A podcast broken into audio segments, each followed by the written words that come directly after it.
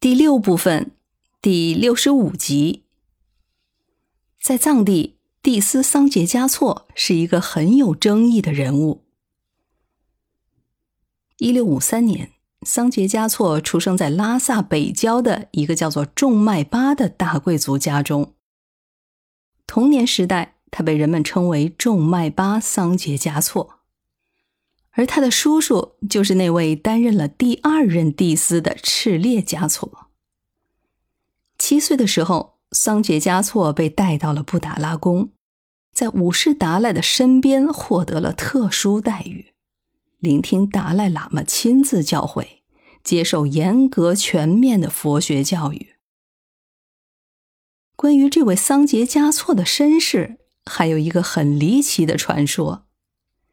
这最早是由一位叫做杜奇的意大利学者，在他的著作《西藏中世纪史》里面提出来的。他认为五世达赖和桑杰嘉措可能是父子关系。后来也确实有一些汉藏的学者持同一观点。在五世达赖的自传中有记载说，他动身前往北京朝会的途中，曾经在仲迈巴家的府邸过夜。由仲麦巴的主父侍寝。按照书中的描述，是这位圣体化身的观世音菩萨在那里遗落了一粒珍珠宝珏上的宝珠，所以才有上面的猜测。另外，我在前世今生的专辑里面有过讲述，五世达赖因为幼年生活在琼杰和浪卡的地方。他的家族长期信奉宁玛派，所以他本人也修习过宁玛派的许多教法，还资助修建了大量的宁玛派的寺院，所以他是宁玛派在前藏地区中兴的重要推手。因为宁玛派不限制僧人嫁娶，所以这就更激发了部分学者的想象。但是。五世达赖是在三月份动身前往的京城，桑杰嘉措是在来年的七月出生的，这之间的时间是对不上的。但是无论如何，五世达赖对桑杰嘉措的关爱和呵护，也确实是超出常人的。无论是幼年时的精心培养，还是刚刚成年时的急于提携。到最后托付了整个政务，这种特殊的感情也就使人更容易相信这一传说的真实性了。一六七二年，桑杰嘉措十九岁的时候，五世达赖就开始安排他在宴会的时候挨着自己落座。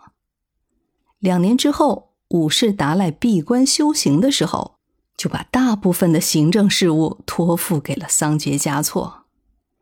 而这个时候的帝斯还是第三任的罗桑图道。转过年来，罗桑图道就辞去了帝斯。五世达赖实际上是两次提名了桑杰嘉措为新任帝斯，而桑杰嘉措都是以自己年轻、阅历不足为由拒绝了两次。最终，五世达赖让自己的扎仓涅巴。也就是他的财务主管做了帝司，这也就是那第四任帝司罗桑金巴。可是又过了三年，这位帝司也辞职了，桑杰嘉措终于登上了帝司之位。五世达赖出具了那个著名的委托公函，公函里说的大概就是：本人无暇应付世俗事务，便令桑杰嘉措为代理。直至其不能履行职责为止。蒂斯所作与达赖喇嘛所为毫无区别，众人不得说长道短，皆需遵命而行。桑杰嘉措继任蒂斯之后，还是干得风生水起的。他最主要的手段都是用来强化格鲁派的统治力，比如。他亲自制定和颁布了噶伦办事章程，规定凡是甘丹颇章政府中的各类官员都必须尊信格鲁派。在官吏选拔的时候，僧高于俗，僧人还必须得是格鲁派的上层人士。这样，一方面格鲁派在西藏的势力和影响迅速扩大，另一方面加入格鲁派阵营的人也就越来越多了。桑杰嘉措一方面通过政策吸引外人加入，另一方面对于其他教派的犯事者。特别是反叛者给予无情的打击，没收他们的寺院和庄园，统统划归为格鲁派所有。通过大规模的扩建和新建，以及收缴和改宗，就使得格鲁派寺院的数量和僧侣的人数急剧上升。同时，桑杰嘉措还规范和健全了格鲁派寺院内部的组织形式。执事僧的升迁任免制度、僧人的学经制度、考试制度，还有寺里的纪律等等等等，这就形成了一整套宗教规章制度，并且大体沿袭到了后世。在地方管理上，他也继续推行宗本制，将不少庄园的领主直接任命为宗本。其中有不少的庄园是拨给寺院的，连同农奴作为寺产，甚至给予大的寺院一定的司法自主权。后来，这些寺院就成了格鲁派的中坚力量，其中以哲蚌寺和色拉寺最具代表性。最后，有了实权和武士达赖的支持。